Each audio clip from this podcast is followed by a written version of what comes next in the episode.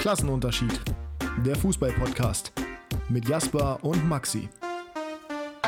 Das könnte mir noch ordentlich um die Ohren fliegen, aber Weltmeister Dänemark halte ich aktuell für deutlich wahrscheinlicher als Weltmeister Deutschland. Und mit diesem Zitat von Niklas Levinson herzlich willkommen zur nächsten Episode Klassenunterschied. Der dänischste Dänen-Fan aller Dänen äh, hat wieder mal einen rausgehauen und hat auf jeden Fall viel Praise dafür erhalten, meinerseits aber auch viel Kopfschütteln. Und wir werden heute genau darüber reden. Ich aber natürlich nicht alleine. Das geht auch nicht, wenn wir sind. Außer ich spreche von mir in dritter Person. Jasper, ich grüße dich. Guten Morgen in diesem Fall. Genau, kurze Info für euch, Disclaimer in Anführungsstrichen, wir werden die Folgen jetzt aller Wahrscheinlichkeit immer nach Montagmorgens aufnehmen. Das war völlig falsche Satzstruktur, aber ich glaube, ihr habt verstanden, was ich gesagt habe. Das liegt ganz einfach daran, dass Sonntagabends immer so ein bisschen ja, stressig ist es nicht, aber es ist einfach irgendwie so, es ist spät, wir sind müde, irgendwie aber noch keinen Bock mehr, da nochmal anderthalb Stunden zu quatschen. Deswegen Montagmorgens für euch ändert sich nichts, das Ganze kommt trotzdem immer noch am Montagnachmittag. Hast du irgendeine weitere Begründung, die dazu sagen möchtest? Ähm, seitdem die Hunde da sind, gehe ich auch früh, also die Hunde, dein Hund und mein Hund, äh, gehe ich zumindest früher ins Bett. Deswegen ja, ich auch. ist es montags angenehmer für mich. Und man startet ja. irgendwie mit mehr Energie rein. Wie man hört Absolut. auf Stimme. Ja, wie man, wie man bei dir explizit hört. Du kannst ja. gleich noch mal ein bisschen erzählen, äh, denn wir haben unter anderem hier jemanden in diesem Podcast, der am Samstag in Bremen beim Abschiedsspiel von Claudio Pizarro war. Leider Und nicht auf dem Platz. Leider nicht auf dem Platz, aber das ist auch für alle Beteiligten wahrscheinlich der bessere Weg gewesen. Wir reden aber ganz kurz vorher einmal über Dänemark. Ähm, wir kommen später zu unserem Thema der Folge und zwar von Noah vorgeschlagen. Vielen Dank an der Stelle. Die deutsche Nationalmannschaft, ist die bereit für Katar, beziehungsweise wie stehen die Chancen und wie wird oder wie würden wir sie strukturieren? Was würden wir gegebenenfalls ändern? Das ist so ein bisschen, also wir reden einfach über die Nationalmannschaft, was ja auch ganz gut passt, weil heute Abend das nächste Nations League anspielt gegen äh, Nations League Spiel ansteht gegen England. So ist richtig. Ähm, England ja generell auch nicht so gut unterwegs. Die haben ja zuletzt äh, in der Nations League auch unter anderem diese extreme Niederlage gegen Ungarn gehabt, jetzt gegen Italien verloren durch ein sehr schönes Tor von Raspadori. Das heißt, da ist ordentlich Druck auf dem Kessel. Da können wir vielleicht im Laufe dieses Podcasts dann auch nochmal drüber sprechen, wenn wir sowieso über Deutschland reden und über das anstehende Spiel. Ist Southgate der richtige Trainer, beziehungsweise wie wird England denn dahin gehen, die ja zumindest mal vom Anspruch her Mitfavorit sein sollten auf diesen Titel. Ähm, ich würde sagen, wir legen erstmal los, bevor wir irgendwie zu Deutschland und Werder kommen mit Dänemark, die 2-0 gegen Frankreich gewonnen haben ich für meine Seite kann auf jeden Fall ein Statement zu dem Take von Levinson machen. Wie siehst du das denn? Also insbesondere der Kontext, Dänemark kann Weltmeister werden, beziehungsweise hat größere Chancen als Deutschland. Und unter dem Take stand dann noch der Kommentar, dass sich der dänische Kader nicht vor dem deutschen Kader verstecken muss. Meine Antwort war ein GIF von Dumbo. ähm, und ich glaube, das sagt schon vieles aus. Also ich finde den Kader stabil, der ist gut, aber der ist ist, die müssen unfassbar überperformen, um äh, Weltmeister zu werden. Also ich sehe das nicht. Ich sehe es auch nicht wahrscheinlich als Deutschland, auch wenn Deutschland gerade alles andere als gut spielt. Ähm, ja, es ist halt wieder so ein Hot Take, äh, nur dass man einen Hot Take macht. Also ja, das ist halt, es ist halt einfach nur, er ist halt einfach selber Däne und hat dementsprechend Bock, dass Dänemark ja. performt und das ist, das ist halt einfach so, ich will mal wieder polarisieren und zeigen, wie geil Dänemark ist. Ich mag Niklas, aber sowas nimmt bei dem ja ganz gerne mal überhand, insbesondere wenn es irgendwelche Sachen sind, die er mag. Er hat ja auch darüber geredet, dass Lautern aufsteigen wird. Ähm, wobei die sich aktuell nicht schlecht schlagen in der zweiten Liga, muss man fairerweise dazu sagen. Ich bin auch genau der gleichen Auffassung wie du. Also grundsätzlich, Dänemark müsste unglaublich überperformen. Nie im Leben werden die Weltmeister. Klar, es kann immer ein Wunder passieren, aber ich glaube nicht daran. Der Kader ist gut, der Kader hat viele talentierte Spieler, aber ich würde sagen, es gibt keine einzige Position, auf der Deutschland schlechter besetzt ist als Dänemark. Das zum einen. Und zum anderen, da ist natürlich auch ganz, ganz viel Form jetzt mit dabei. Also grundsätzlich muss sich der dänische Kader vor dem deutschen Kader verstecken. Die dänische Nationalmannschaft gerade nicht, weil es bei Deutschland halt nicht gut läuft. Aber das ist höchstwahrscheinlich ein temporäres Phänomen und nicht auf Gesamtzeit betrachtet. Ich meine, das war jetzt die erste Niederlage unter Hansi Flick. Deutschland spielt jetzt noch nicht so lange so schlecht. Und äh, man muss ja auch sagen, letztes Jahr bei der EM, das war ja außerordentlich, dieser Zusammenhalt, äh, spätestens nach, dem, nach der Tragödie da mit Eriksen. Das ja. hat die, äh, da kann man entweder dran zerbrechen, klar, oder man schweißt sich richtig zusammen und das haben sie getan. Das muss man schon anerkennen, das war richtig stark, aber also die müssten ja mindestens noch mal so gut spielen wie bei der letzten EM. Um, Nein, die, die äh, müssten noch viel besser spielen. Ja, und das sehe ich halt nicht, weil jetzt auch noch andere Teams wie Brasilien und genau Argentinien dabei sind. Also Sehe ich, ich nicht so. Die können an einem guten Tag gegen jeden gewinnen, das glaube ich schon. Aber ja. nicht über das Turnier hinweg, glaube ich nicht. Nee, ich glaube es auch nicht. Ich glaube, das Turnier ist eine zu große äh, Skala für Dänemark. Ich finde, dass der Kader auch wirklich interessante Spieler hat. Und wie du schon gesagt hast, gerade dieser Team Spirit, der kann natürlich Berge versetzen, theoretisch. Aber in der Praxis glaube ich halt wirklich, dass selbst mit Spielern, die natürlich genial sind, wie ein Eriksen, den du gerade schon erwähnt hast, oder die auf jeden Fall großes Potenzial haben, wie ein Skov Olsen oder äh, wie ein Dolberg, der aber auch zwischen Himmel und Hölle immer äh, sich aufhält, das reicht nie im Leben, um dieses Turnier auf Dauer zu gewinnen. Und ich, also, einfach, einfach, nee. Es ist, es ist ein Hottag, der kein Hottag ist, weil er halt einfach so quatschig ist, dass es nicht stimmt. Der andere Teil des Hottags, den sehe ich aber schon, nämlich dass Deutschland aktuell auch nicht so richtig in der Favoritenrolle ist, nee. weil, auch wenn sie unter Flick bisher nicht verloren hatten und das jetzt erst das erste Mal getan haben, es war halt Ungarn, zugegeben mit einem gut aufspielenden Dominik Soboschlei, was mich persönlich natürlich gefreut hat, aber also das war schon echt nicht gut. Und da muss man sich Gedanken machen, insbesondere weil ja viele Bayern-Spieler in der Startelf standen, die ja nun mal auf Vereinsebene gerade auch nicht so gut spielen Vielleicht, also ich glaube schon, dass Flick das wieder in den Griff bekommen wird. Aber das war schon echt eine miserable Vorstellung, wo wir natürlich nachher nochmal drauf zu sprechen kommen, wenn wir über den Kader explizit jetzt reden oder wie die Nationalmannschaft aktuell aufgestellt ist. Aber ich glaube, wenn du jetzt in diesem Spiel oder in dieser Form aktuell Dänemark gegen Deutschland gesetzt hättest, hätte Dänemark durchaus eine Chance gehabt zu gewinnen. Aber es ist halt auch. Auf jeden Fall. Und das ist der Kontext, den ich da nochmal ganz groß schaffen möchte, weil ja, sie haben jetzt gegen Frankreich gewonnen. Frankreich aber auch, abgesehen von der Offensive, mit einer ziemlichen Rumpftruppe, insbesondere weil da so viele Spiele, Spieler verletzt sind, gerade defensiv. Es ist halt nur die Nations League. Also ja, Frankreich hat die letzte Nations League gewonnen, aber genau deswegen, das ist ja noch ein Punkt mehr, weil dadurch verliert das Turnier ja noch mehr an Bedeutung. Weil das wird andauernd ausgetragen. Wenn du es einmal gewonnen hast, ja, ist schön, aber die WM steht an. Dann stellt man logischerweise ja die mhm. Nations League nicht in den Fokus. Es ist halt ein fiktiver Wettbewerb, der total quatschig ist, der niemanden wirklich interessiert, außer man gewinnt ihn. Ne? Das ist ja immer so. Das war, wäre wahrscheinlich auch bei Dänemark so gewesen, wenn nicht Kroatien jetzt im Halbfinale wäre. Es ist ähm, nachvollziehbar, finde ich. Ich weiß nicht, ob du die Highlights gesehen hast. Die Tore waren ja einfach und simpel und schlecht verteidigt. Aber wie gesagt, es ist ja auch nicht die nominelle A11 von Frankreich und sicherlich auch nicht die nominelle A-Einstellung von Frankreich. Und so einem Spiel in der Nations League in Dänemark, wenn es für dich selber sowieso um nichts mehr geht, weil es stand ja fest, dass sie auf keinen Fall äh, unter die Top 4 kommen können. Ich hätte jetzt schon gar nicht mehr gewusst, wer die letzte Nations League gewonnen hat.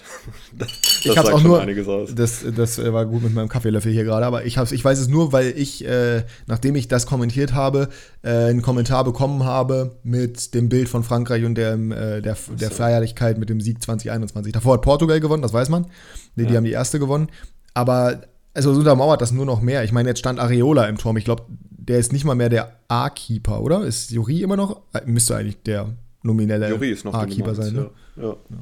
Vielleicht auch verletzt, so wie jeder gefühlt aktuell.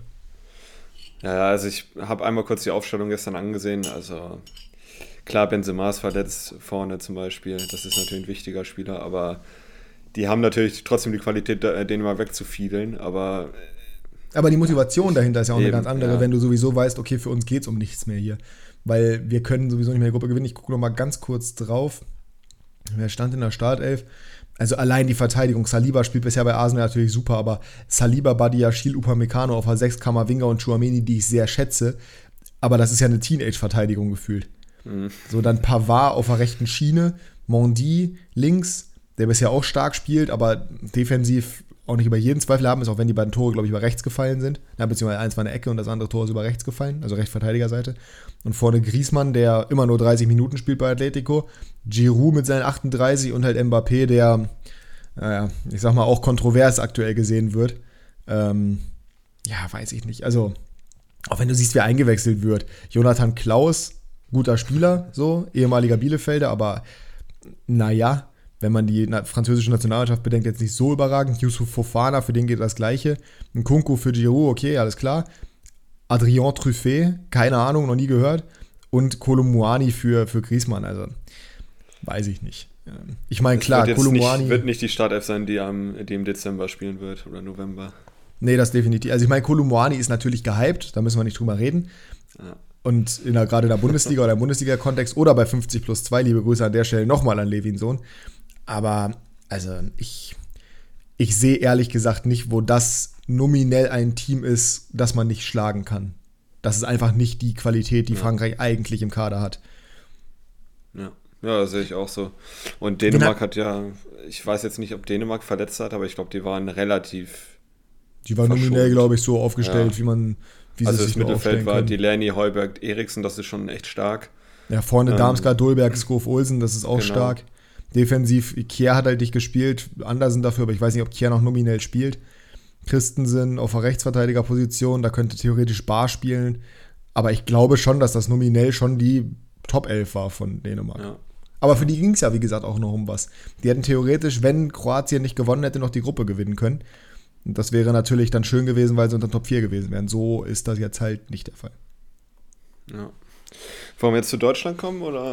Äh, fast. Ich würde ganz gerne noch, weil ich gerade kurz schon die, ähm, die, die Quote in Anführungsstrichen oder die Tiefe des Kaders von Frankreich angesprochen habe. Ich habe nämlich ein Meme oder einen Beitrag gesehen über die Squad Depth von Portugal. Ich weiß nicht mehr, wen hatten wir als Favoriten genannt auf den WM-Titel. Das hatten wir ja vor ein paar Folgen irgendwann mal. Wir, vor, ja, wir hatten beide Wochen. Brasilien, Argentinien, Frankreich, meine ich. Brasilien, Argentinien, Frankreich.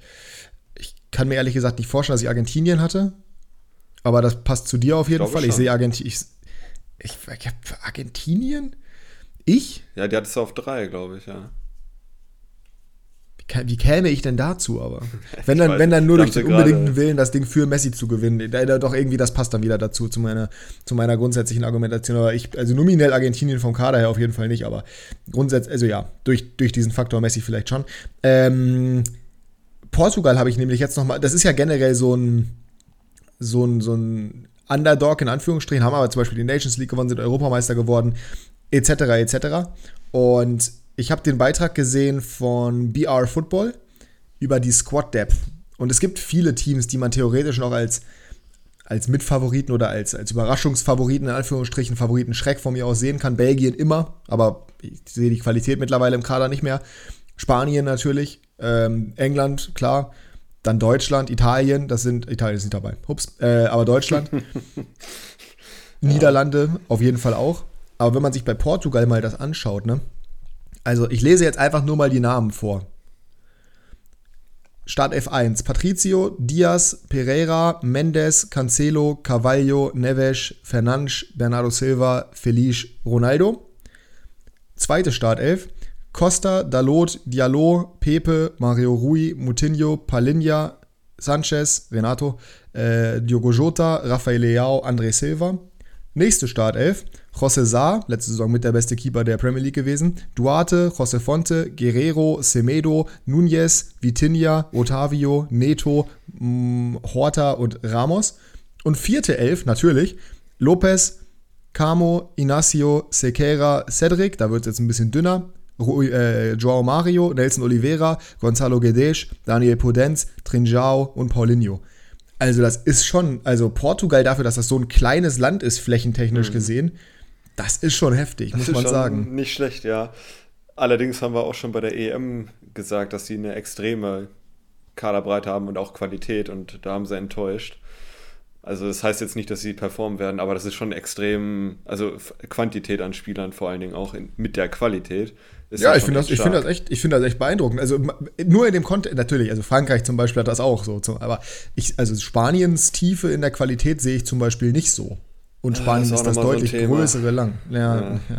Können, wir, können wir vielleicht nach dem Pizarro-Thema gleich nochmal drüber reden, weil darüber möchten wir gleich kurz, bevor wir bei Deut zu Deutschland kommen, ähm, vielleicht Richtung, also, wobei, wir können es eigentlich auch jetzt machen. Ich gucke gerade nochmal ganz kurz nach, was bei der EM 21, wie weit Portugal da gekommen ist. Sind Zweiter geworden in der Gruppe.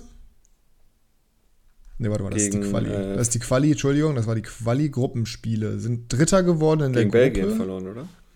Dann weitergekommen und gegen Belgien 1-0 verloren. Ja, gut, aber gegen Belgien kann man schon mal verlieren. Also enttäuscht haben sie insofern, dass sie gegen Ungarn, ne, gegen Deutschland haben sie 2-4 verloren, aber gegen ja. Portugal, äh, gegen Frankreich unentschieden gespielt, 2-2, gegen Ungarn 3-0 gewonnen. Also so gesehen haben sich keine ja, Blöße Aber ja, gut, dann war es vielleicht spielerisch nicht so stark. Auf jeden Fall hatte ich das Gefühl, dass sie ein bisschen.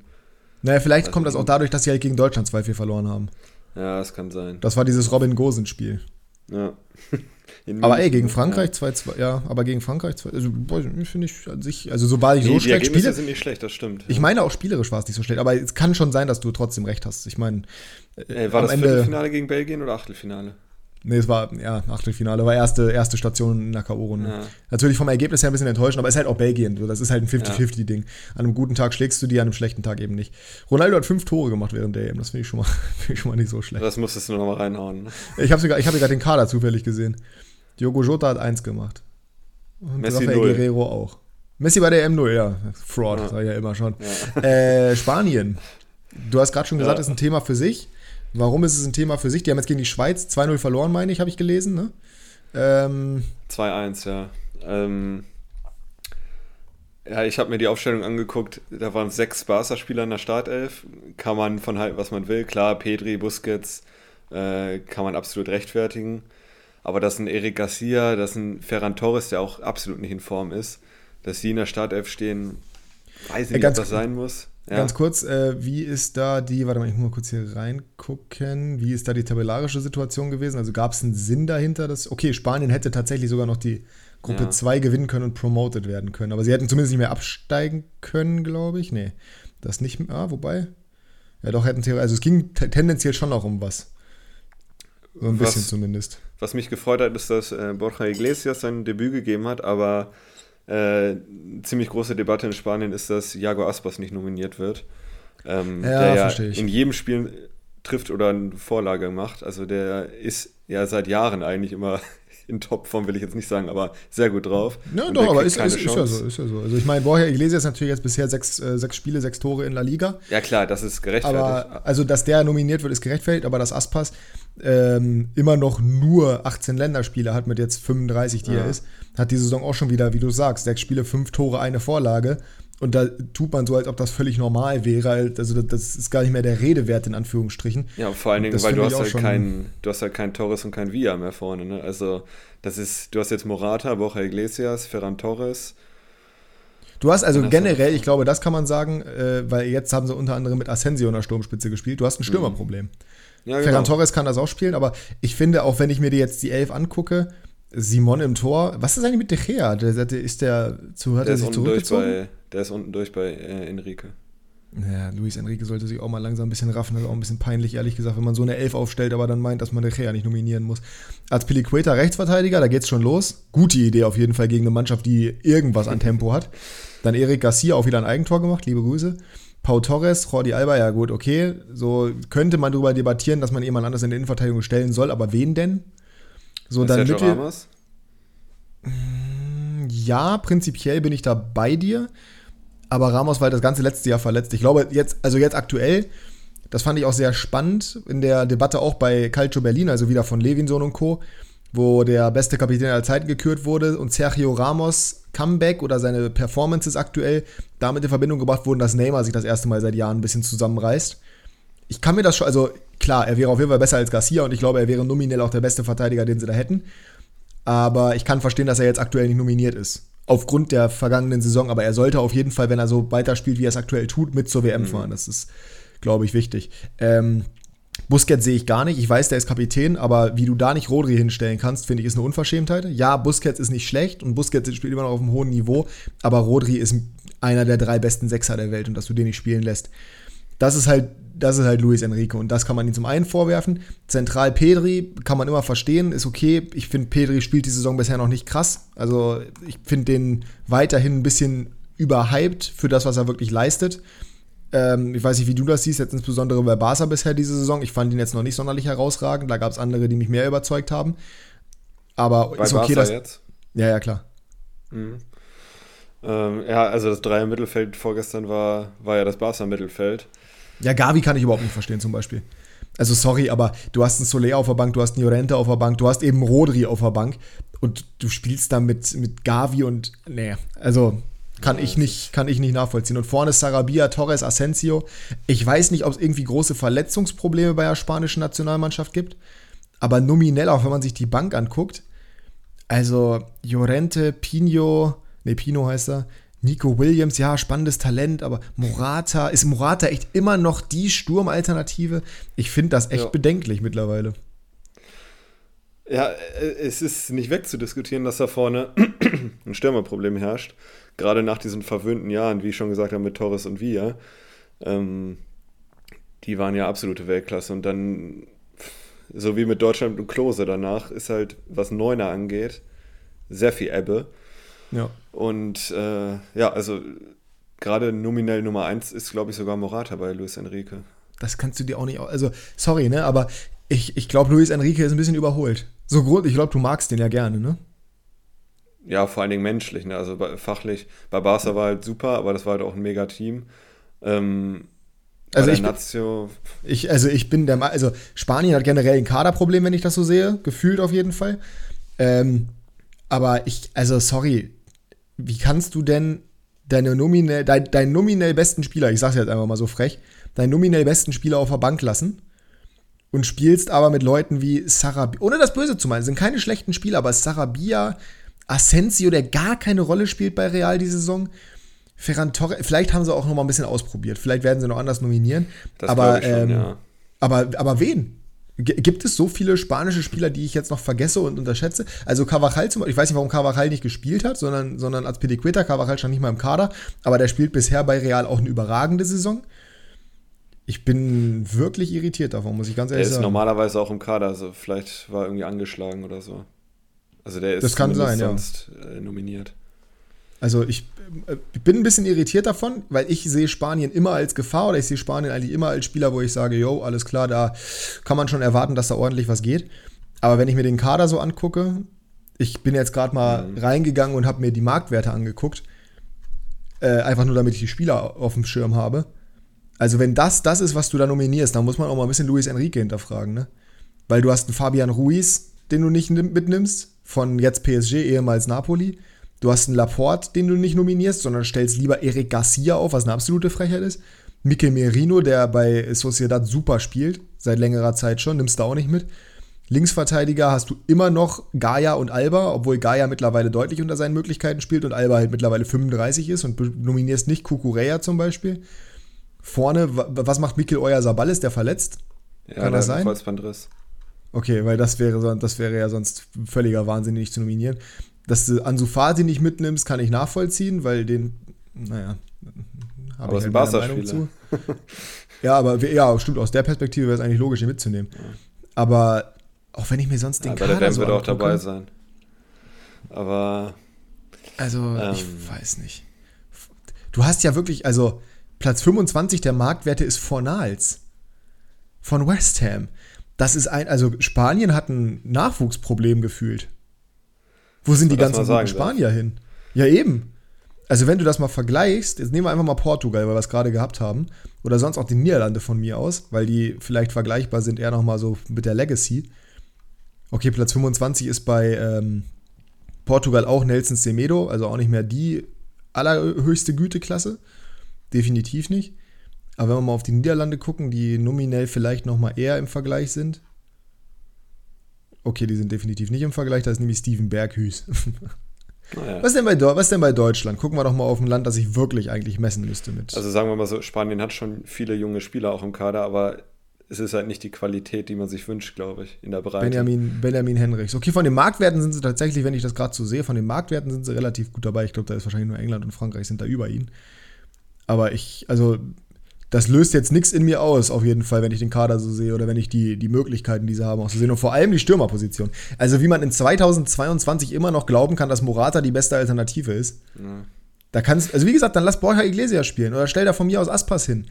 Oder, oder weiß ich nicht wen, aber doch nicht, doch nicht Morata das. Äh, ich muss allerdings auch sagen, ich hatte gen genau die gleichen Gefühle letztes Jahr vor der EM und da haben sie relativ gut gespielt oder besser als ich erwartet habe. Zumindest. Die haben noch nicht gut gespielt, die Ergebnisse waren gut, aber die, die haben noch nicht ja, gut gespielt. Das mal, ja. Also, die sind weitergekommen, als ich dachte. So wollte ich es verpacken. Ja, da, aber, da, aber das Spielerische war ja bei Spanien richtig schlecht. Was ist mit Gerard Moreno? Ist der auch verletzt? Der hat ja letzte EM auf jeden Fall Stamm gespielt. Ja, und ist jetzt nicht oh, mal nominiert. Nee, der ist nicht verletzt, hab nachgeguckt. Nicht mal nominiert. Ja. Genauso wie Jago Aspas, kannst du dir auch nicht ausdenken. Vor allem, du hast ich ja immer noch Leute.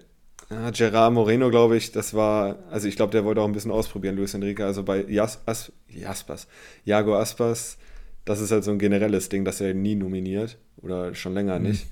Ich glaube, Gerard Moreno wird, wenn er jetzt nicht komplett äh, verkackt die nächsten zwei Monate, wird er auch mitfahren, aber Aber auch solche Spieler, die jetzt irgendwie, die jetzt irgendwie in den letzten Jahren geballt haben, sowas wie ein äh, Raúl de Tomas zum Beispiel.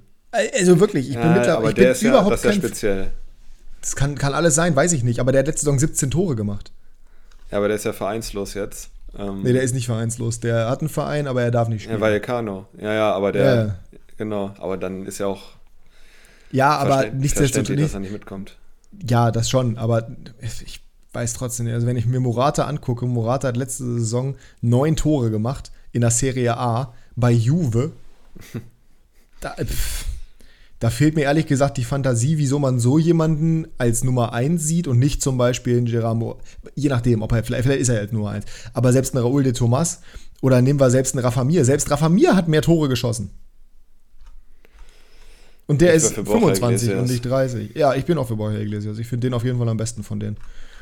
Also, interessantes Thema auf jeden Fall, Spanien. Schreibt uns doch gerne mal äh, bei Instagram, wir machen mal eine Umfrage ähm, zu den einzelnen Kadern. Da lassen wir euch mal bewerten, wie ihr die Kader aktuell findet. Ähm, bin ich mal gespannt, welchen ihr am stärksten interpretiert. Äh, über äh, Niederlande muss man wahrscheinlich jetzt nicht großartig reden, aber die sind zumindest jetzt gerade noch mal ganz gut unterwegs gewesen in der Nations League. Zumindest nach dem, was ich mitbekommen habe, sah das ganz gut aus. Ähm, was rechnest du denen für Chancen zu? Also auf jeden Fall nicht Top-Favorit. Äh, Es ist so, ja, zweites bis drittes Regal für mich. Also, wenn alles gut läuft, können sie vielleicht ins Halbfinale kommen oder so, aber ich sehe die jetzt nicht unter den Top-Favoriten. Also wenn man sich die Startelf so anguckt, wobei ich sagen muss, dass ich eine Frechheit finde, dass Passwer spielt und auch die Eins hat. Da müsste eigentlich Flecken im Tor stehen, das ist ein anderes Thema. Äh, Dumfries, Ake, Van Dijk, Timber, Blind, Deron, Klaassen, Berghüs, Bergwein und Janssen vorne drin. Der, wenn du bedenkst, dass auf der Bank aber solche Spieler sind wie Gakpo, Gravenberg, Malak Malasia, De Vrij, De Licht, also die haben schon echt eine gute Elf zusammen. Das Einzige, was ich sagen muss, okay, aber nominell, wenn du Flecken ins Tor packst und packst auf die Linksverteidigerposition Malasia und in den Sturm packst du halt Gakpo neben Bergwein. Oder Depay. Gut, der ist nicht nominiert, aber ja, theoretisch auch der. Das ist schon, das ist schon ordentlich. Also da sehe ich, die könnten überraschen, sagen wir es mal so.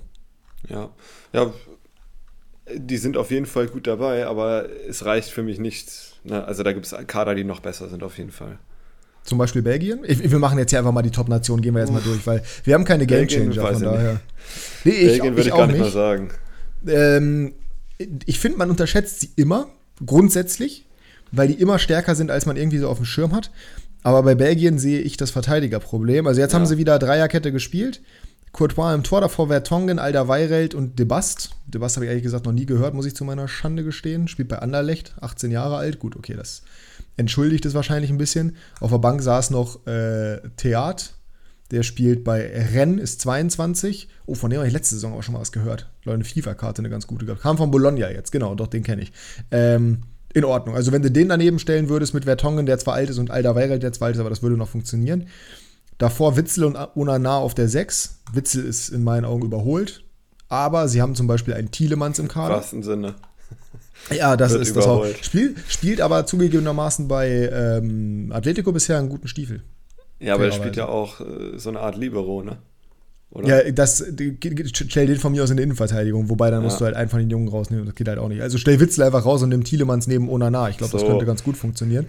Dann Meunier und Castagna auf den Schienen. Da hast du halt bessere Optionen, zum Beispiel mit Carrasco oder ja, mit Carrasco in erster Linie, wenn ich hier so, dass hier was nominiert ist. Aber Castagne finde ich auch gut, von daher, aber Carrasco ist natürlich auch links. Hm. Naja, egal. Davor äh, Azar und De Bruyne und dann im Sturm Batshuayi.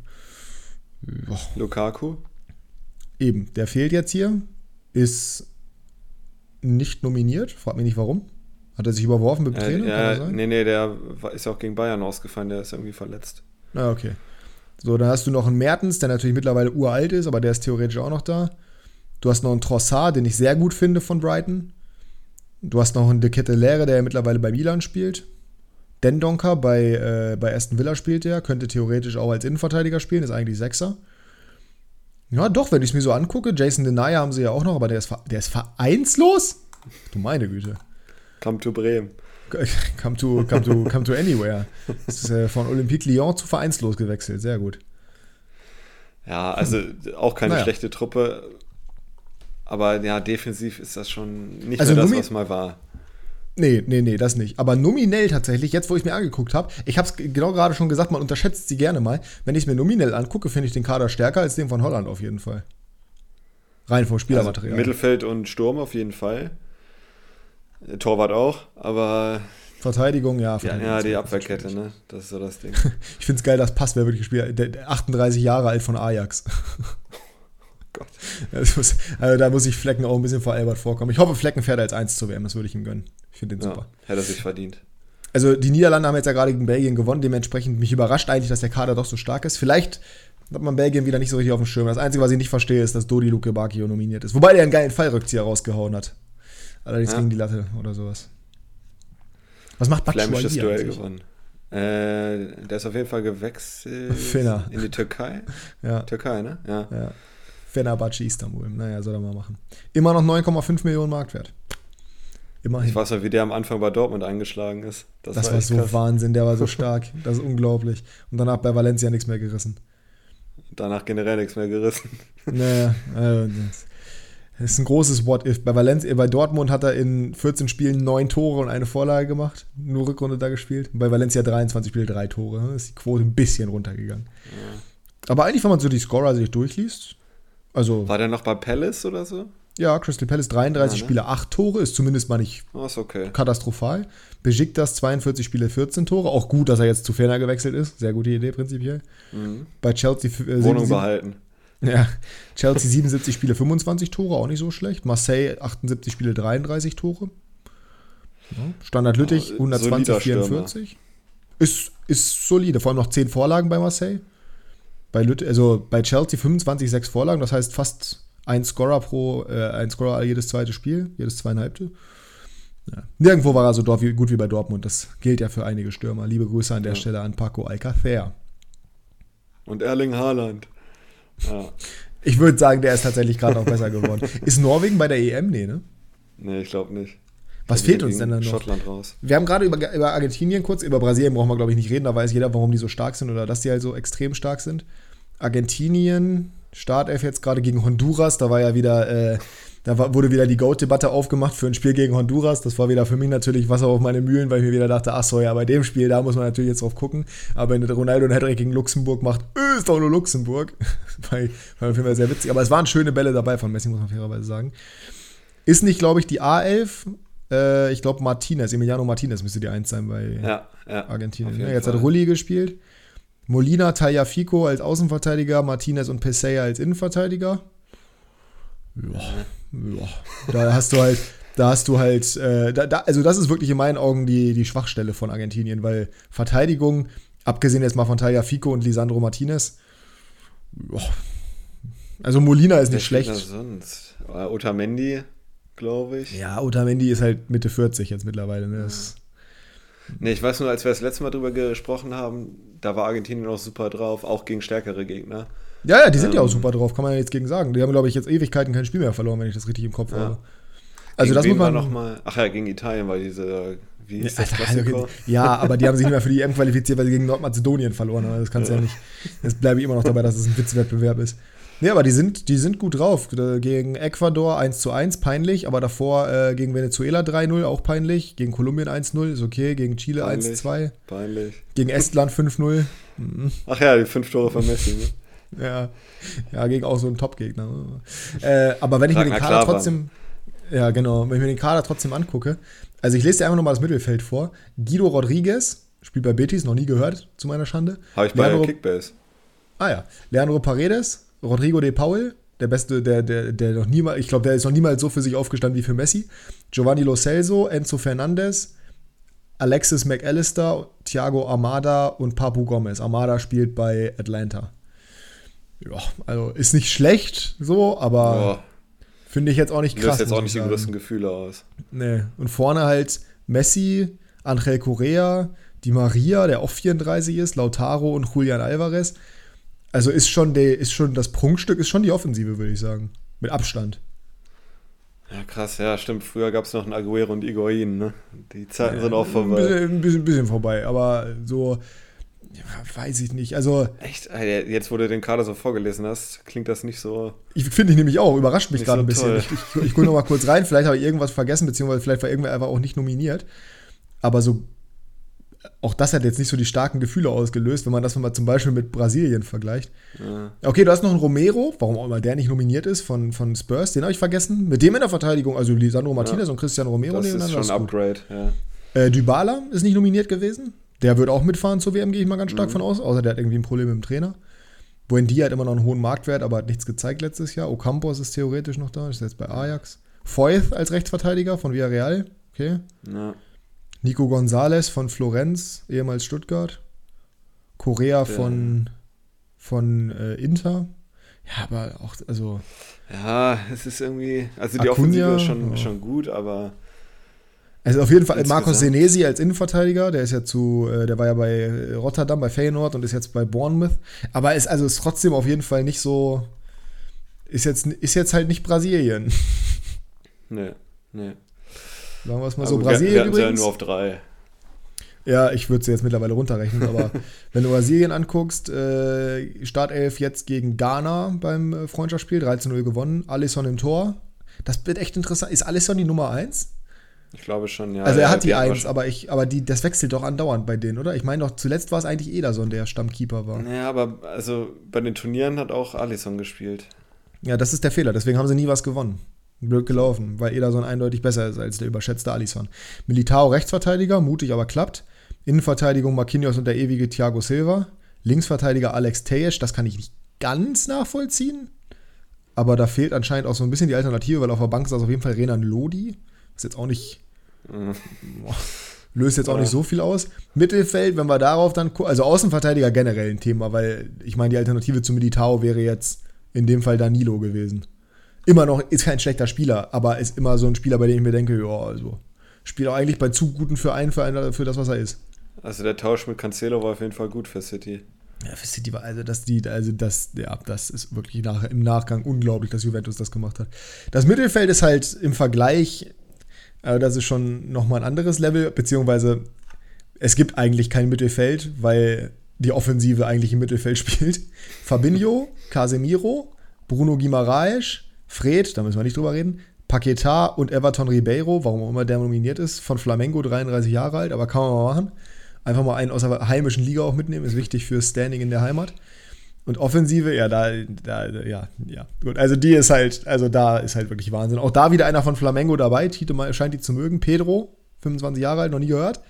Ähm, ich lese den Rest einfach nur an Marktwerten erstmal vor. 120 Millionen, 75 Millionen, 75 Millionen, 70 Millionen, 50 Millionen, 50 Millionen, 32 Millionen, 30 Millionen. Namentlich Vinny Junior, Neymar, Anthony, Rodrigo, Rafinha, Richarlison, Roberto Firmino, Matthäus Cunha. Äh, man merkt, warum sie Favorit sind im Vergleich. Das ist schon Wahnsinn. Muss ja nur die drei richtigen rauspicken, ne? Ja, also ne, vier, spielen. weil Neymar spielt ja zentral offensiv, der Oder? spielt ja im zentralen ja, okay, Mittelfeld ja. bei Brasilien. Also selbst wenn ich das.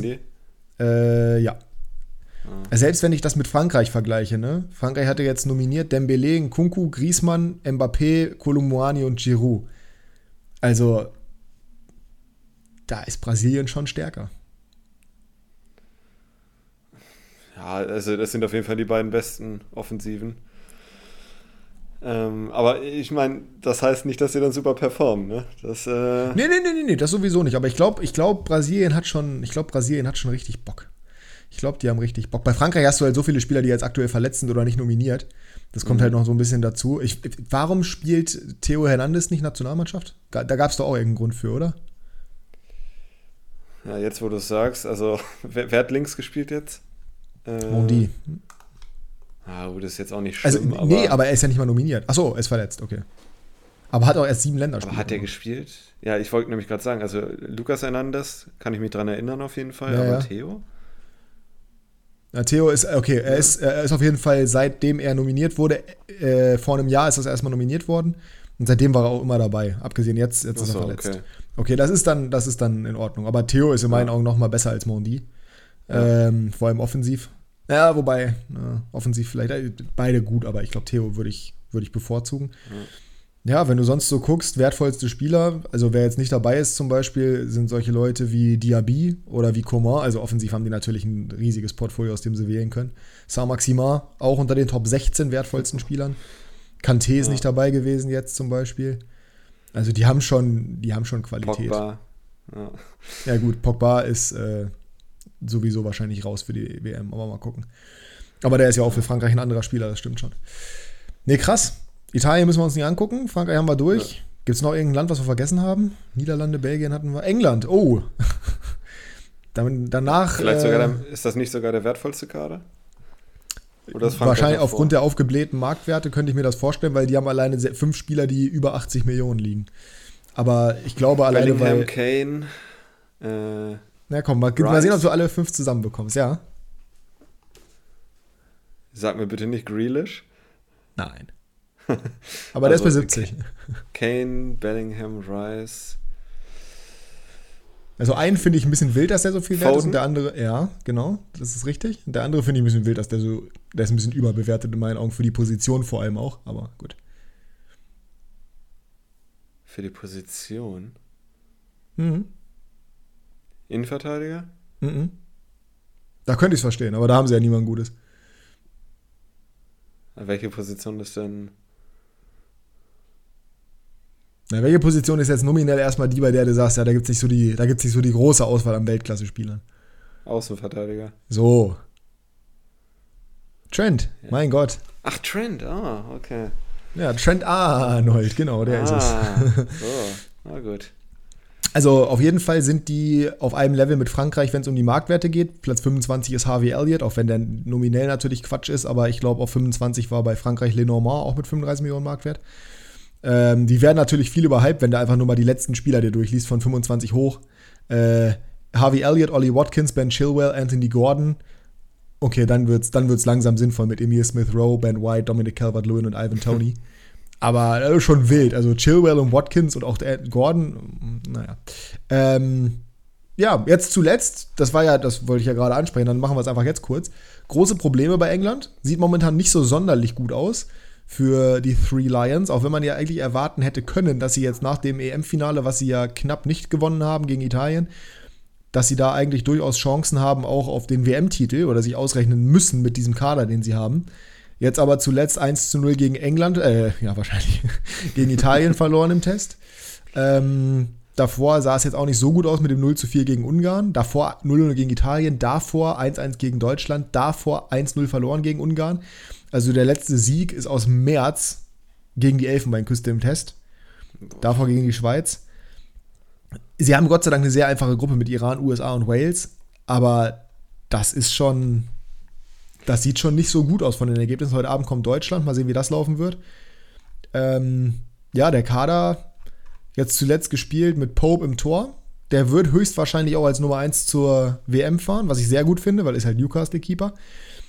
Mhm. Aber dann geht halt das Desaster schon los, wo ich mir denke, wie um alles in der Welt kannst du glauben, dass das die Aufstellung ist, mit der du spielen solltest? Dreierkette erstmal, völlig wild. Mit Walker, Dyer und Maguire. Uh. Also, weiß ich nicht. Mittelfeld Rice Bellingham auf A8 oder 6. Rechts Reese James, links Saka auf der Schiene. Und vorne Sterling, Kane und Foden. Aber das ist okay. das, natürlich ist das okay aber finde ich Weil wild. Dreierkette? Haben, bei der EM haben sie aber Viererkette gespielt, oder? Ich bin mir relativ sicher, dass sie bei der WM Viererkette gespielt haben. Das Ding ist ja auch, wenn du Viererkette spielst und Trent rechts hast, dann musst du links eigentlich einen haben, der defensiv orientiert ist, ne? Weil, Bukayo Saka jetzt nicht aber Trent hat ja auch nicht gespielt. Äh, naja, bei Viererkette wird er wahrscheinlich Chilwell oder so spielen, ne? tatsächlich alle Spiele, die sie dieses Jahr mit Dreierkette gespielt haben, also zumindest in der Nations League, haben sie verloren. 1-0 gegen Ungarn verloren, 4-0 gegen Ungarn verloren und 1-0 gegen Italien verloren. Die beiden Viererkettenspiele haben sie 1-1 gegen Deutschland, 0-0 gegen Italien. Ja, also ich meine, das Spielermaterial haben sie. Also Innenverteidigung, Stones wird dann wahrscheinlich reinrücken, ne? Stones ist aktuell nicht machen. nominiert. Ja, aber das kann ja keine. Das muss ja Verletzungsgründe haben. Ich wüsste nicht, dass Stones verletzt ist. Kann aber, ich, ich würde es jetzt eigentlich auch sagen, aber Vielleicht hat er sie also, unterworfen oder sowas mit, mit, mit Southgate, aber. Wenn du stattdessen äh, Dyer und Maguire aufstellst. Ich guck mal kurz in seine Historie rein. Premier League bisher sechs Spiele gemacht. Ja, gegen Dortmund hat er auch das Tor gemacht. Also der hat ja gegen Dortmund hat er auch gespielt, Champions League, genau zumindest ein Spiel. Rotiert halt immer so ein bisschen. Ja, aber der muss ja gesetzt sein in der Nation. Äh, wo, ach so, gelb-rot gesperrt. Ah, gesperrt gut, das macht Sinn. Genau. Also ja, ja also muss gesetzt sein. Reinhaust. Ich würde halt, ich würd halt neben äh, Stones mit Tomori spielen, ne? Und nicht mit Dyer oder Maguire. Mhm. Aber ja, ich meine, Maguire scheint ja gesetzt zu sein, ne? Ja, aber das ist eine Frechheit. Genau, ja. allein deswegen müsstest du Southgate rauswerfen. Weil das kannst du ja keine. Hast du die Aktion gesehen gegen Italien, wo er den Ball völlig unnötig zur Ecke klärt? Nein, ich hab's mir nicht angeguckt. Also, ich habe die Szene gerade noch mal auf Twitter gesehen, ich schick's dir gleich mal. Äh, wirklich, der Ball wird irgendwie gegen die Latte geköpft ähm, und prallt zu Maguire und Maguire steht im 5-Meter-Raum zum Tor gerichtet, kann den Ball einfach nach vorne wegschlagen und spielt ihn einfach ins Aus also ins Tor aus und verursacht damit eine Ecke. Es ist unglaublich. Der Typ ist wirklich. Also ich, ich, ich kann es nicht verstehen. Ich kann es nicht verstehen. Es ist, wenn ich mir diesen Clip angucke, ist der Wahnsinn. Also. Ja, vor allen Dingen, ich meine, bei Leicester war er ja wirklich auch gut, ne? Also ich meine, den wollte ja nicht nur United haben, ne? Ja, ja, aber die Summe war immer schon über. Also das, ja, das ist einfach ein Kanisterkopf. Ja, das ist der ist viel zu langsam immer schon gewesen. Bei, bei Van Dijk hast du halt diese Größe kombiniert mit Tempo. Van Dijk war immer schon, hat immer schon nur ein Bein gehabt. Kannst du mal den Clip nebenbei angucken, währenddessen sage ich, dass ich es spannend finde, wer Rechtsverteidiger spielen wird. Weil wenn du in der Viererkette spielst, ist in meinen Augen James die bessere Variante als TAA. Aber dann solltest du einfach Trent Arnold im Mittelfeld spielen. Stell den einfach auf die Acht. Ich gucke mir gerade den Clip an. Ja. Ich packe ihn auch mal in die Story bei Instagram, damit ihr den auch sehen könnt. Na, jetzt habe ich es gesehen. Ja. War wichtig, da zu klären. War äh, unter, unter großem Druck in der Situation. Ja. Also, die haben halt auf der Rechtsverteidigerposition ein Luxusproblem. Ne? Auf links sieht es nicht so gut aus mit Shaw und Chilwell. Das ist zwar nicht dramatisch, jetzt aber auch nicht so gut. Rechts hast du TAA, Reese James, Kyle Walker und Kieran Trippier. Und die haben alle den Anspruch zu spielen. Das, ja, das ist schon stark. Ähm, ich finde Reese James am nominell stärksten und bin der Meinung, du müsstest, du müsstest mit dem Kader, ich, ich gebe jetzt den Tipp für Gareth Southgates äh, Amtserhaltungsmaßnahme, weil in meinen Augen muss der gehen und ich kann mir gut vorstellen, dass er, wenn er jetzt gegen Deutschland verloren wird, dass er auch noch gesackt wird und dass sie mit irgendeinem anderen Trainer reingehen, wobei das auch Hanebüchen wäre vor der WM, weil das die letzten Testspiele sind, aber ich sehe einen Job für Thomas Tuchel, damit er nicht ausgewiesen wird.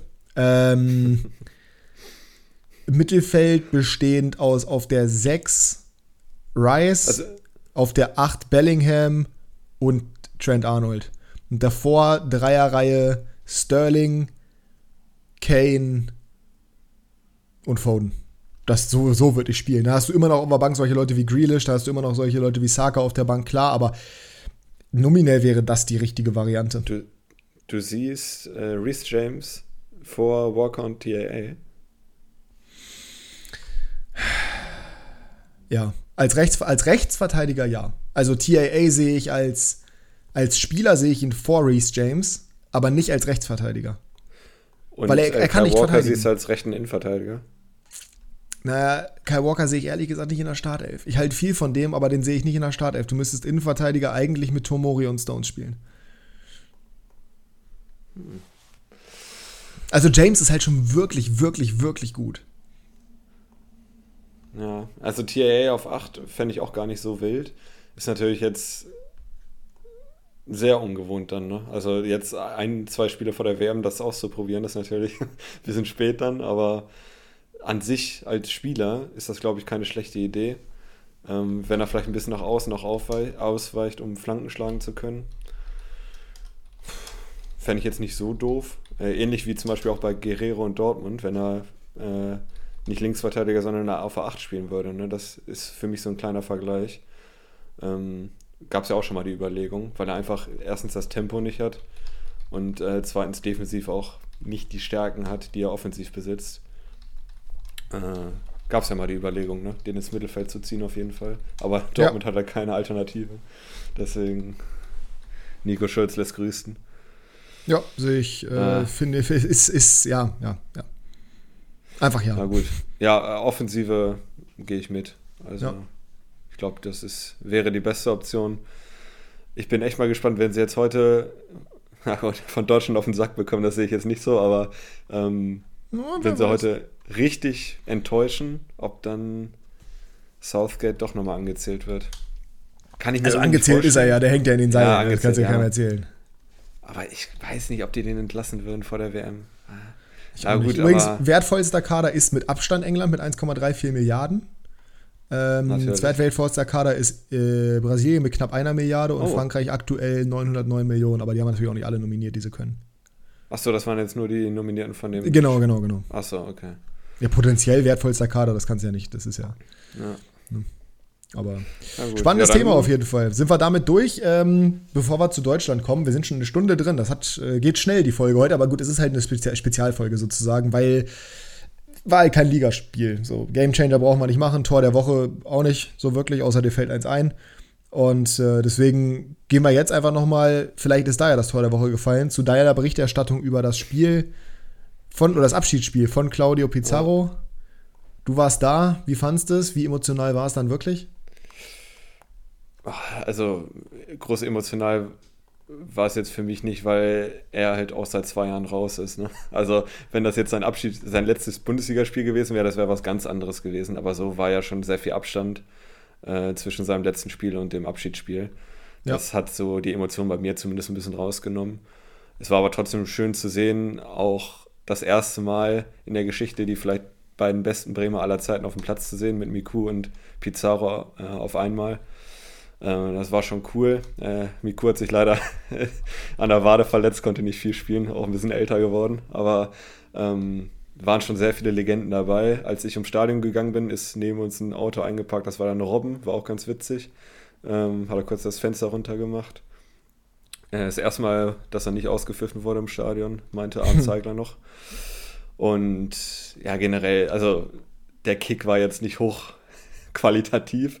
Ja, das ähm, Tor von Robben, das eine, was ich gesehen habe, wo Clemens Fritz mal kurz in die Wüste geschickt wurde, das war gut. ja, das war nicht schlecht. Das war das allerletzte Tor, glaube ich sogar. Ja. Ähm, aber ja, war, war schon cool. Das Drumherum haben sie echt gut gemacht, muss man sagen. Ausverkauftes Weserstadion. Die Stimmung war richtig gut. Ähm, und die Verabschiedung am Ende mit Lasershow, das war, war schon sehr, sehr cool. Und lebenslang grün-weiß. Das ist das, was ich an Werder ja am meisten liebe. lebenslang grün-weiß. Jan Delay war auch kurz da, hat ein paar ja, Songs das gemacht. Ich nicht ähm, ja, aber die Ehrenrunde war auch cool von ihm. War, war schon sehr gelungen, muss ich sagen. Und viele ehemalige Werder-Legenden zu sehen, oder immer noch Legenden, aber ehemalige Spieler zu sehen, äh, nach so langer Zeit, dass man die nicht mehr auf dem Fußballplatz gesehen hat. Das war cool. Und Ailton, der, der hat sich einmal durchgedribbelt. und Ailton. Der hat sich einmal durchgedribbelt, das war echt nicht schlecht. Also Ballgefühl hat er noch, aber der musste nach acht Minuten runter. Ähm, ah ja, sehr das, gut. dafür kam Füllkrug, der ist noch ein bisschen mehr am Saft. Und das ist wohl richtig. Also ich, äh, wie, wie, wie war der Empfang für Tim Wiese? Der wurde ja im Voraus sehr stark kritisiert. Oh, der war, der war gut. Wurde mit Appla Applaus empfangen, genauso wie Florian Kofeld mit tosendem Applaus. Und äh, Max Kruse hat fast am meisten Applaus bekommen. Der einzige, der, äh, der ausgepfiffen wurde, war Aaron Hunt, glaube ich. Naja, Gut, äh, nach da muss man sich auch, da muss man, ja, da muss man sich natürlich aber auch äh, Prioritäten setzen. Da würde ich auch auf jeden Fall Aaron Hunt auspfeifen und nicht den, äh, den, den Mann, der, also was glaube du mitbekommen hast, der mit sehr vielen rechten Leuten sich umgeben hat, äh, rechtsradikalen Leuten, auch Tim Wiese. Echt? Also der wurde ja, im Vorfeld richtig hart angezählt, insbesondere auf Twitter, wo auch sonst, weil ähm, der wohl sich sehr in die falsche Richtung orientiert und das auch offen kundtut mit, mit Bildern mit den ganzen Leuten und so weiter und so fort. Okay. Ähm, also es wurde eigentlich erwartet, dass der richtig ausgepfiffen wird, aber er hat Sprechchöre sogar bekommen, habe ich gelesen. Ich wusste nur nicht, ob positiv oder negativ, aber anscheinend hat es dann doch niemand so richtig gejuckt. Naja, kann man schon mal drüber hinwegsehen, wa? Ne, dann lieber Aaron Hand auspfeifen, das verstehe ich schon. Ja, ja, Hamburger Kennzeichen hat er. Raus damit. Ja. Geht natürlich gar nicht, sowas geht natürlich gar nicht. Aber war alles in allem ein schöner Tag, sagst du, oder ein schöner, ja, schöner ja, Nachmittag. Ja. ja, dann äh, Leute wie Jurica Vranjes, äh, und, und Co. zu sehen. Das war, war, irgendwie mal cool. Auch ein paar Bayern-Legenden fand ich jetzt auch nicht so schlecht. Giovanni Elba oder so. Giovanni? Ist der Giovanni ist ja Wahnsinn. Giovanni Elba. Naja, okay, äh, alles klar. Ja, als äh, nächstes Joko kommst du mit Charles Puyol. Joko hatte einmal einen Schuss, das war absolut Hanebüchen. Ich hoffe, ich finde die Szene nochmal, die muss ich dir mal schicken. Da hat er dann danach nur abgewunken und ist lachend rausgelaufen.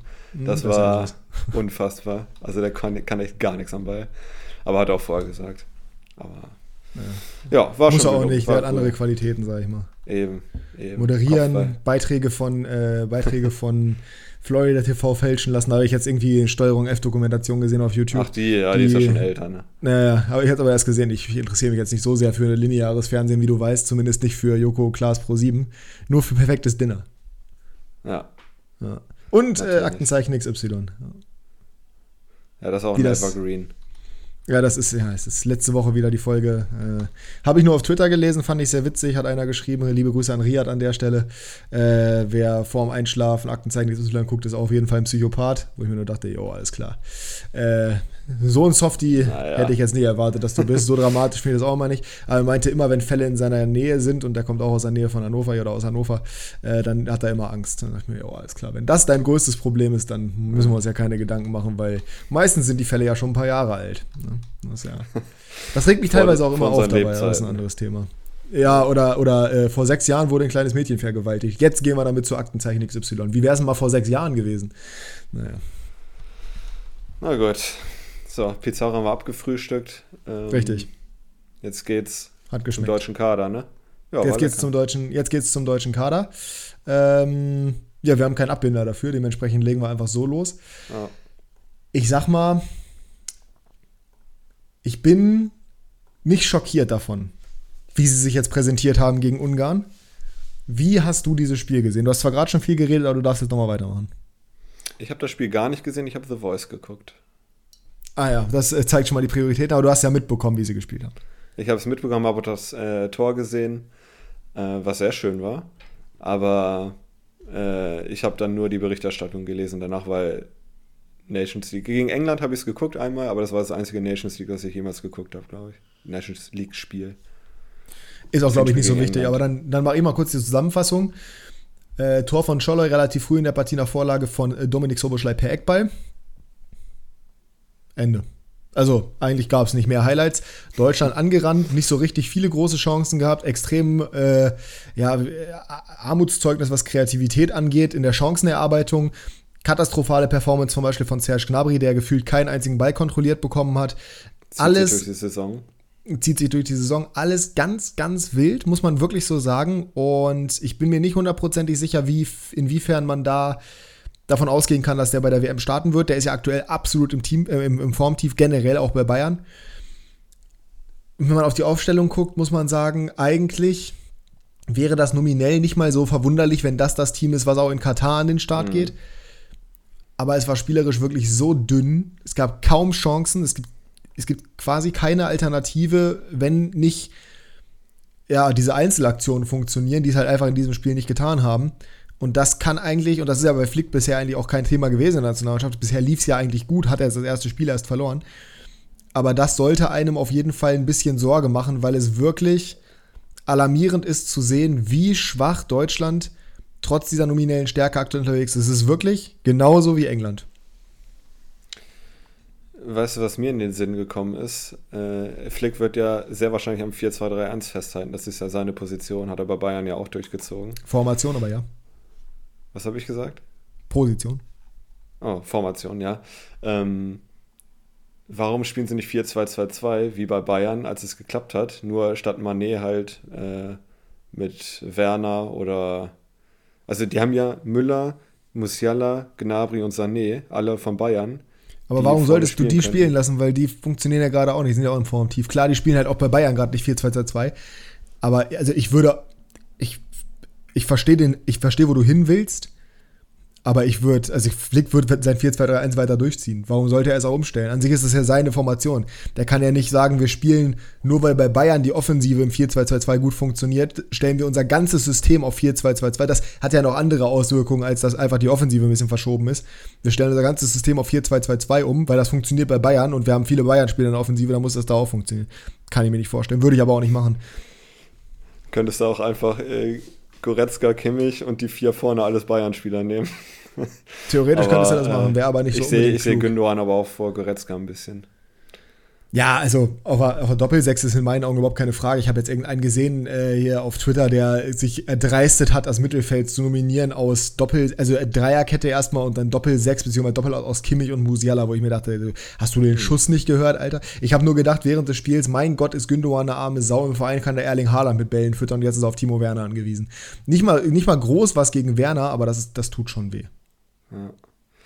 Ja, also ich meine, die Position, die wehtut, ist wie schon vor einem Jahr oder vor zwei Jahren Rechtsverteidiger und Stürmer, ne? Nominell zumindest. Ja. Weil äh, Jonas Hofmann, super Fußballer, aber der hat das in der Quali auch super gemacht als Rechtsverteidiger. Das waren allerdings auch nicht die größten Gegner und nicht die schnellsten. Das ist halt kein gelernter Rechtsverteidiger und die Alternative wäre halt Klostermann oder Henrichs, die ich jetzt auch nicht auf dem Niveau sehe, oder Kimmich zurückziehen, das will er wahrscheinlich nicht. Das ist schon ein bisschen mager auf der Position und vorne. Ja, ein Matcher wahrscheinlich. Oder Werner. Oder Havertz. Aber. Also, ich. Erstmal, wenn wir über das Tor reden, da würde aller Wahrscheinlichkeit nach Neuer spielen. So Rechtsverteidiger, da geht's, da geht's, finde ich, schon los. Weil ich weiß aktuell nicht, wen du da hinstellen sollst, weil Hofmann ist es nicht. Meiner Meinung nach. Ähm, Tilo Kehrer hat manchmal noch bei Flick gespielt, ne? Ja, richtig. Kehrer ist auch ja, ist ja dann auch reingekommen als Rechtsverteidiger. Hofmann ist dann nach vorne gerückt für Gnabry. Ich bin ganz ehrlich, das macht mir am meisten Kopfzerbrechen, weil du hast Henrichs als einzigen wirklich nominellen Rechtsverteidiger. Ich bin fast der Meinung, du musst da Ginter hinstellen. Weil du kannst in meinen Augen keine deutsche Nationalelf aktuell nominieren ohne Matthias Ginter. Weil der so gut ist. Naja, für mich ist Ginter sowieso also ganz klar gesetzt, wollte ich jetzt nicht sagen, aber ich bin immer schon ein großer Ginter-Fan gewesen. Aber das rechts. Weiß ich. Naja, du musst ihn ja irgendwo hinstellen. Ich meine, Höwe, das hat auch Rechtsverteidiger gespielt, als wir Weltmeister geworden sind. Da hat es auch funktioniert. Du hast halt nicht diesen Offensivdrang dann links bei ihm, aber. Ne? Von mir aus auch links, ja. Aber haben wir nicht mit vier Innenverteidigern gespielt, teilweise? Ja, Lahm war ja rechts, ne? Ja, stimmt. Ja, egal. Also drei ähm, ja. von, von, mir aus Reihenvorteil. Aber das Ding ist, wen willst du sonst rechts hinstellen? Kehra, ja, ich, ich halte viel von Kehra. Ich finde, dass der völlig zu Unrecht so äh, gebasht wird. Äh, ist auch ein sehr variabler Spieler. Brauchst du als Backup, aber ich finde als nominelle A-Lösung, da fällt, gefällt mir Ginter besser. Ich sehe halt aber auch keine Dreierkette mit Hofmann auf der Schiene. Auch wenn das Raum mhm. sicherlich gut tun würde, aber sehe ich nicht. Pff also aktuell glaube ich wirklich, das Sinnvollste, was du machen könntest, wäre Neuer. Wobei ich Ter Stegen vor Neuer sehe, aber das ist meine persönliche Meinung, da bin ich wahrscheinlich alleine mit. Innenverteidigung Rüder und, äh, Rüdiger und Schlotterbeck und rechts Ginter. Und links das, Raum oder Gosens, ne? Links Raum oder Gosens, aktuell so wie, so wie Raum spielt, eher Gosens, aber Gosens ist halt auch kein klassischer Linksverteidiger, glaube ich, aber wäre, also der spielt ja aktuell, glaube ich, auch nicht bei Inter, ne? Ist auch irgendwie ein bisschen im Tief. Ja, dann wahrscheinlich Raum. Hm. Nico Schulz reaktivieren. oh, ich weiß nicht. Also das ist, das liest sich jetzt nicht so toll, ne? Nee, liest sich überhaupt nicht ja, toll. was willst du machen? Auf der 6 dann Gündogan und Kimmich, da bleibe ich bei. Müller auf der 10 ja. ist auch in Ordnung. Ich bin, halt der, ich bin halt der Meinung, Gnabry raus, Musiala rein für Gnabry und stell vorne rein Matcher. Ich bin halt der Meinung, Harvards ist für das System nicht ausgelegt. In einem 4-3-3 kannst du mit Harvards als Sturmschütze spielen, aber in einem 4-2-3-1, auch wenn er sich nicht so viel verschiebt, aber durch diesen Zehner alleine schon kannst du mit Harvards da nicht, nicht spielen. Ich glaube, ein Matcher wäre wirklich, ich halte halt auch viel von dem, aber ich glaube, der wäre wirklich die sinnvollste Variante. Und links dann Sané. Genau, links Sané, rechts Musiala, Mitte Müller und vorne drin Matcher. Hm. Ja, du hast halt mit Müller drei, und du hast halt, ja. du hast halt drei Spieler, die alle gerne ins Zentrum gehen mit Sané, Müller und Musiala, die alle sich auf der 10 relativ wohlfühlen, die aber dann auch vorne rochieren können, sodass du halt immer wieder diese Verschiebungen hast. Mal ist Müller auf links aus, mal auf rechts aus, mal ist Musiala in der Mitte, mal ist. Jeder ist mal auf jeder Position. Da sehe ich mit Gnabry halt gar nicht. Aber mit Musiala schon. Und vorne hast du halt einen Matcher, der sich einfach die Vorlagen von dem, weil die haben ja alle super spielmacherische Fähigkeiten. Und ein Matcher ist halt jemand, den du auch mal hoch anspielen kannst. Bei Werner hast du ja nur eine Möglichkeit, ihn zu schicken. Mhm. Andere Möglichkeit gibt es ja nicht. Oder ihm halt den Ball quer zu legen. Und bei einem Matcher hast du mehr Möglichkeiten, weil ein Matcher einen Ball auch abschirmen kann. Der hat dafür die Qualitäten. Also das sehe ich schon als funktional an. Aber ob es wirklich so gemacht wird, ob ein Matcher wirklich als Nummer 1 zur WM fährt, das hängt wahrscheinlich auch davon ab, wie er jetzt weiterspielt bei äh, Wolfsburg. Hat er nicht so schlecht gespielt im Verhältnis dazu, wie schlecht Wolfsburg unterwegs war. Aber es ist schon, es ist schon, wir haben, also auch Deutschland hat in meinen Augen ein Stürmerproblem. Und jetzt die große Frage an den Bremen-Fan. Niklas Füllkrug für Deutschland?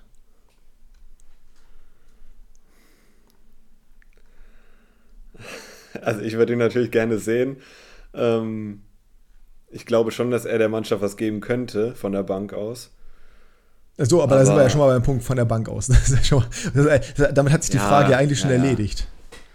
Nee, aber ich meine, manche diskutieren ja, ob er einfach als Kaderspieler mitgehen sollte. Und das ja, aber darum geht es mir ja gerade nicht. Mir geht es ja gerade um eine nee, Startelf, nee, Startelf würde ich nicht sagen. Warum nicht? Weil eigentlich, das, was wir gerade beschrieben haben, kann er ja. Also zumindest laut den ganzen Werder-Fans auf Twitter. Das reicht ja meistens schon aus. Ich sehe es irgendwie nicht, dass er. Also der muss halt gefüttert werden mit Flanken oder langen Bällen und macht die dann fest, das kann er super. Aber er ist spielerisch dann halt nicht so drin. Also da, da sehe ich Matcher ja. schon ein bisschen vorne. Deutlich, ähm, deutlich, deutlich. Ich bin halt der Abschluss, Meinung. Abschluss angeht, da muss er sich nicht verstecken, aber Nee, auf gar keinen Fall. Sowieso nicht. Füllkrug muss sich aktuell in der Form, in der er vor allem ist, muss er sich gar nicht verstecken. Generell nicht. Aber ich bin halt der Meinung, dass du nicht davon ausgehen kannst, dass ein Füllkrug dir bei einem WM-Turnier wirklich äh, das gibt, was du benötigst, vorne drin, auch von der spielerischen Komponente her. Genauso wie du es gerade gesagt hast. Du mhm. wärst halt, und das habe ich halt auch gesagt, als ich es auf Twitter gelesen habe, weil ich es lächerlich fand, du wärst halt mit Füllkrug komplett limitiert auf einen Spielstil. Und Flick will einen Spielstil haben, der halt nicht nur darauf basiert, hohe Flanken in 16er zu schlagen, ohne das Böse zu meinen. Aber Füllkrug ist ein reiner Abschlussstürmer, ein, ein Fox in the Box, würde der Engländer sagen. Ein Strafraumfuchs. Der weiß, wo er stehen muss, der haut die Dinger rein. Der kann auch mal einen Ball abschirmen, natürlich. Aber grundsätzlich ist Füllkrug einfach ein Stürmer, der funktioniert, wenn du ihn fütterst mit Flanken. Und der nicht unbedingt mitspielt. Und dann ist das ganze System schon raus, weil du hast nur einen Spieler, der wirklich darauf prädestiniert, dafür prädestiniert ist, Flanken zu schlagen, in dem Sinne, das ist David Raum. Und du kannst dich dein gesamtes System daraus auflegen, dass, äh, äh, darauf auslegen, dass Raum Flanken auf Füllkrug schlägt. Das geht nicht. Wo ich, wo ich Füllkrug aber noch vor Terodde zum Beispiel sehe. Ah, na, ja, da müssen wir gar nicht drüber reden. Terodde ist ein Witz, der wird niemals mit zur WM fahren. Hallo, der hat, wie viele Tore hat er gemacht? Eins? Und das Eins. reicht schon wieder, um ihn in die Debatte reinzukriegen. Oh mein Gott, er hat auch in der Bundesliga getroffen. Da sehe ich eher Mukoko als, äh, ne? Terodde. Ja. ja, aber was, äh, was ich sagen wollte, bei Terodde ist es halt so, okay, der kann den Ball festmachen, aber bei Füllkrug, das haben wir jetzt zum Beispiel auch in Leverkusen gesehen, da hat er es mit am besten gemacht dieses Jahr. Ähm, den ersten Kontakt, also Ball festmachen und dann weiterleiten. Und die hat er echt gut weitergeleitet, die Bälle. Das heißt, die kleben den dann nicht nur an ihm, sondern er kann die anderen auch in Szene setzen. Und da sehe ich ihn halt vor Terodde. Das heißt, ich würde auf Aber jeden Terodde Fall. Aber ist ja, Terodde ist doch gar kein Thema. Terodde ist doch gar nicht nominiert.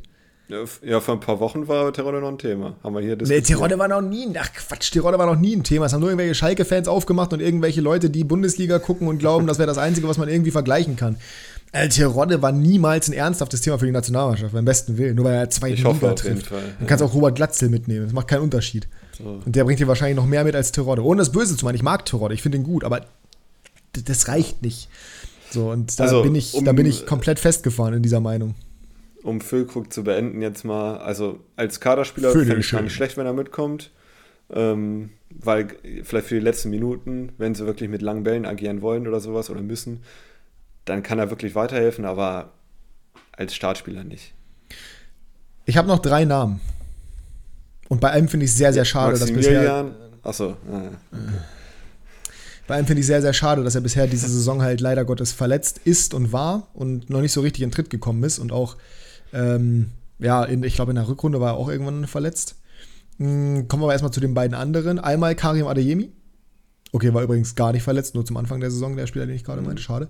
Äh, Karim Adeyemi zum einen. Der ist jetzt auch länger verletzt gewesen, bei dem könnte ich es mir theoretisch auch vorstellen, auch wenn der theoretisch das gleiche Profil hat wie ein Timo Werner. Nur technisch würde ich den ein bisschen stärker einschätzen. Ja, ja. Ich, ich bin nicht der größte Adeyemi-Fan, aber.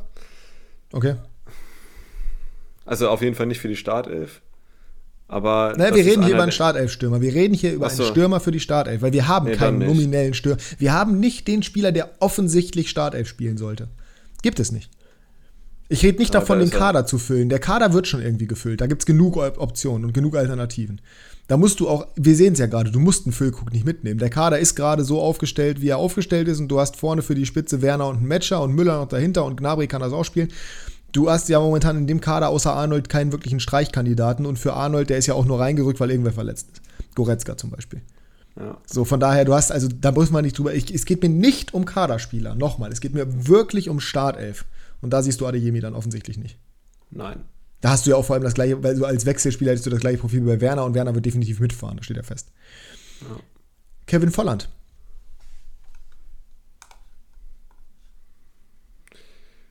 Ich fände es geil, muss ich sagen. Sage ich sagen. nicht nein.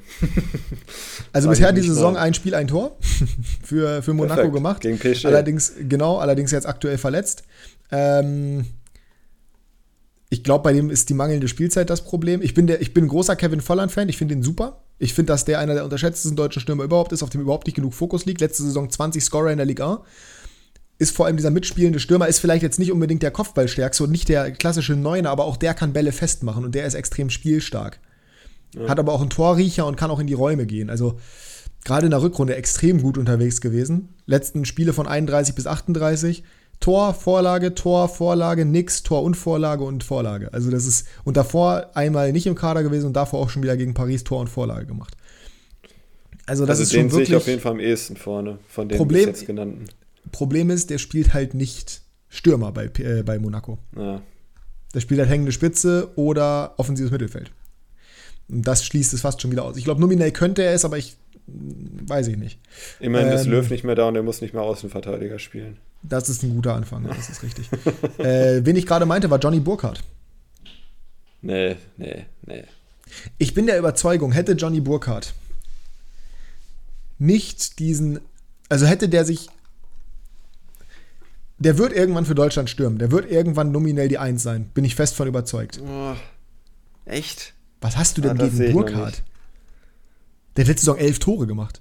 Der hat halt nur in der Rückrunde leider Gottes diesen leichten Einbruch gehabt, so wie Mainz insgesamt. Aber der hat elf, der, der, Hinrunde hat der elf, also der hat in der Hinrunde 1, 2, 3, 4, 5, 6, 7, 8, 9 Scorer gemacht für Mainz.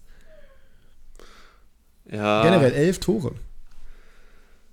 Aber da sehe ich einen Matcher und Volland vor ihm. Ja, noch. Noch. Der ja, ist 22. Mein, äh, ja, klar. Der hat also ich sehe halt bei Burkhardt die Anlage dafür, alles zu erreichen. Alles zu erreichen, was heißt das? Ja, äh, was, ja, oh Mann, ey, wie kann man denn so übertreiben immer, wirklich? Ähm, ja, wenn du sagst, alles zu erreichen. Äh, ja, ein super Stürmer zu werden. Meinst. Ein super Stürmer zu werden. Die Sturmspitze für Deutschland zu werden über mehrere Jahre. Okay. Also, also ist kein Weltklasse-Fußballer vielleicht, aber ich habe ich, also ich traue Burkhardt wirklich viel zu.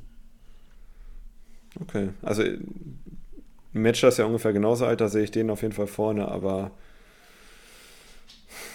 na oh gut, vielleicht hast du recht. Aber noch würde ich mit Ich bin sowieso großer Matcher. Ich bin, ich bin sowieso großer Matcher-Fan, aber äh, ich wollte ihn zumindest mal reinwerfen. Der letzte Name, den ich reinwerfen möchte, auch weil ich den sehr spannend finde ähm, und er wirklich so gar kein Thema zu sein scheint, ist Yusufa Mokoko. Stimmt, der ist wirklich kein Thema, ne? Gar nicht. Also ich meine, er ist 17 oder 18 jetzt. Ja. Ist irgendwo auch logisch, dass er kein Thema ist. Aber so grundsätzlich frage ich mich, ist Mukoko ein Stürmer, bei dem man, über den man, 17 übrigens, über den man in der Nationalmannschaft nachdenken müsste für die WM?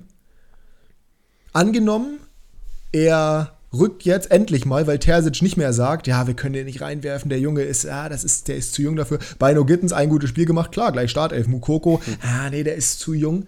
Das, dafür hasse ich Terzic übrigens. Bellingham äh, war auch so. Ja, ob, ja eben. Ach, ach, so ein Quatsch generell, so ein Quatschkopf, der Terzic. Ich mag den ja generell nicht. Äh, aber wenn er jetzt endlich mal reingeworfen wird und angenommen, der spielt jetzt bis zur WM die ganze Zeit auf hohem Niveau. Ich hätte nichts dagegen, den in der Sturmspitze bei Deutschland nee. starten zu sehen sogar. Ich, ich, halte, so, ich halte so viel von Mukoko. Ich glaube, der würde seine Tore machen. Also, ich sag mal so, ich sehe von den Namen, die wir jetzt durchgegangen sind, sehe ich Volland an 1. Ja. Und Mokoko an 2, glaube ich. Also ich sehe ich sehe Matcher an 1 und dahinter dann Volland und Mokoko. Aber ja, ich sehe also ich sehe ich sehe Mokoko wirklich als realistische Option. Ja, ja, ich auch. Ja. Es ist halt ich er glaub, hat jetzt noch gar keine Nominierung, deswegen ich glaube nicht, dass er mitfahren wird, weil sonst hätte Flick ihn wahrscheinlich schon vorher vielleicht ein bisschen rangetastet. Und bei der U21 ist er ja, auf jeden Fall gesetzt Mokoko erstmal, aber ja. Ja, wie gesagt, wenn er jetzt für Modest vielleicht ein paar Spiele macht, weil ich meine, Modest ist jetzt auch noch keine Erfolgsgeschichte bei Dortmund. Ja, gar nicht. Aber er ist halt ähm, halt gesetzt so gefühlt. Und das, regt, das ist ja das, was mich ja. so aufregt. Jetzt gerade, jetzt, jetzt äh, macht Mukoko das Derby-Tor, aber er wird wahrscheinlich wieder nicht starten, weil, ja, Modest spielt ja gegen seinen Ex-Verein. Und ah, der, der Mukoko, wir dürfen ihn auch nicht verheizen, der ist so jung. Lass den Jungen spielen, der braucht Spielpraxis, meine Fresse. Also ich glaube, gegen Köln wird auch Modest nochmal spielen. Aber ähm, na, danach spielen sie gegen Bayern, ne? Hm, mal sehen. Ich habe ihn bei Kickbase, er, allein deswegen würde ich Mukoko gerne spielen so, sehen. Wenn er tatsächlich performen sollte, bis zur WM-Pause, also bis zur Bundesliga-Pause zur WM, es wird nicht passieren, glaube ich, aber ich fände es nicht schlecht. Ich wenn er zumindest mitkommt. Ja. Bin ich auch für. Bin ich auch für. So, dann äh, sind wir durch. Stunde 30 fast. Nicht schlecht. Äh, hast du irgendwas zu Kickbase zu sagen? Es war ja jetzt nichts los die Woche. Hast du irgendwie irgendwas gemacht in unserer Liga? Ich sehe gerade, dass Schick angeschlagen ist. Was ist denn jetzt los? Mhm. Nichts Weltbewegendes. In der zweiten Liga bin ich auf der Suche nach einem Top, Top, Top Neuzugang. Ähm, Neuzugang. Habe ich jetzt aber noch nicht gefunden. Äh, Angebote wurden abgelehnt bis jetzt. Ja. Und äh, ja, mal sehen, ich habe Arctic gewinnbringend verkauft. An und, mich, äh, richtig. Du hast, den, du hast den gekauft, weil ich vergessen habe zu bieten und hast ihn mir dann für 4 Millionen mehr verkauft, als du gezahlt hast. Ja, äh, 3 Millionen. 3,5. 3,3. Ja. Ist egal. Weiter.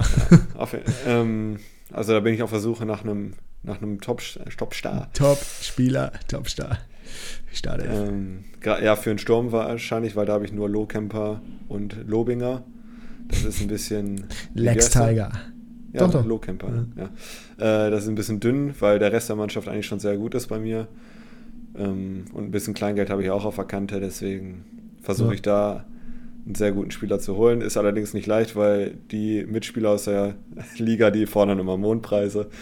Äh, mal sehen, ob ich da noch äh, was vermelden kann die Woche. Ihr werdet ja, wahrscheinlich gespannt mir, darauf warten. Ist bei mir, ja genau, ist bei mir tatsächlich genau das gleiche Thema. Ne? Ich habe ja genau die gleiche Thematik. Äh, es ist schon, schon äh, durchaus interessant, ja. was da so alles passiert. Und in der Bundesliga ist da noch irgendwas los. Ich habe, wie gesagt, gerade nur gesehen, dass Schick leider Gottes angeschlagen ist, was natürlich jetzt ein bisschen ungünstig ist, muss man sagen.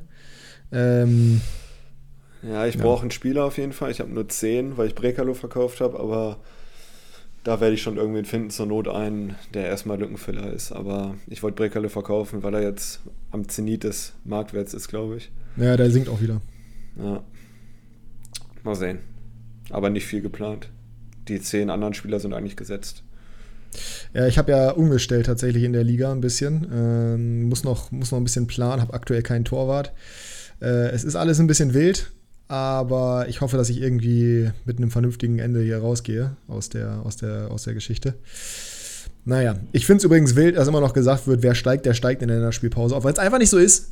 Es ist einfach nicht so. Es ändert sich. Die Spieler fangen an zu sinken plötzlich aus dem Nichts. Das ist, äh, also alleine sowas wie äh, jetzt zum Beispiel Benno Schmitz steigt die ganze Zeit, ist jetzt bei 10,2 Millionen gewesen und sinkt jetzt. Er sinkt.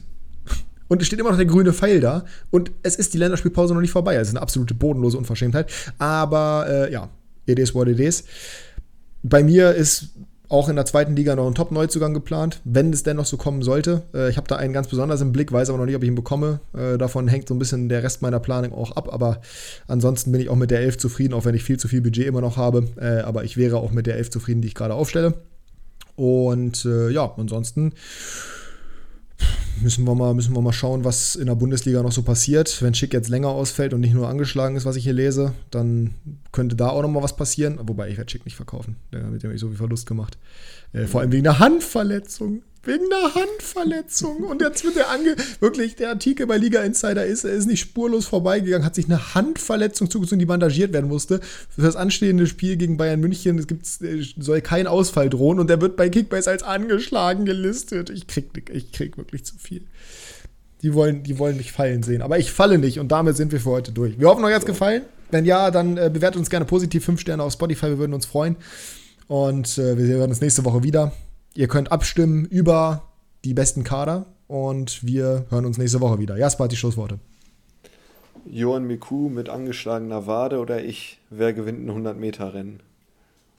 schickt uns bitte die Lösung, auch das werden die wir einzig als, richtige genau, Lösung. Auch das werden wir als Story posten. äh, ah, ich bin da optimistisch. Aber Ja, sehr gut. ähm, vor allem, weil er auch jetzt ein bisschen zugenommen hat. Aber schickt uns die einzig richtige Lösung bitte äh, per Instagram und dann hören wir uns nächste Woche wieder. Bis dann. Tschüsseldorf. Tschö.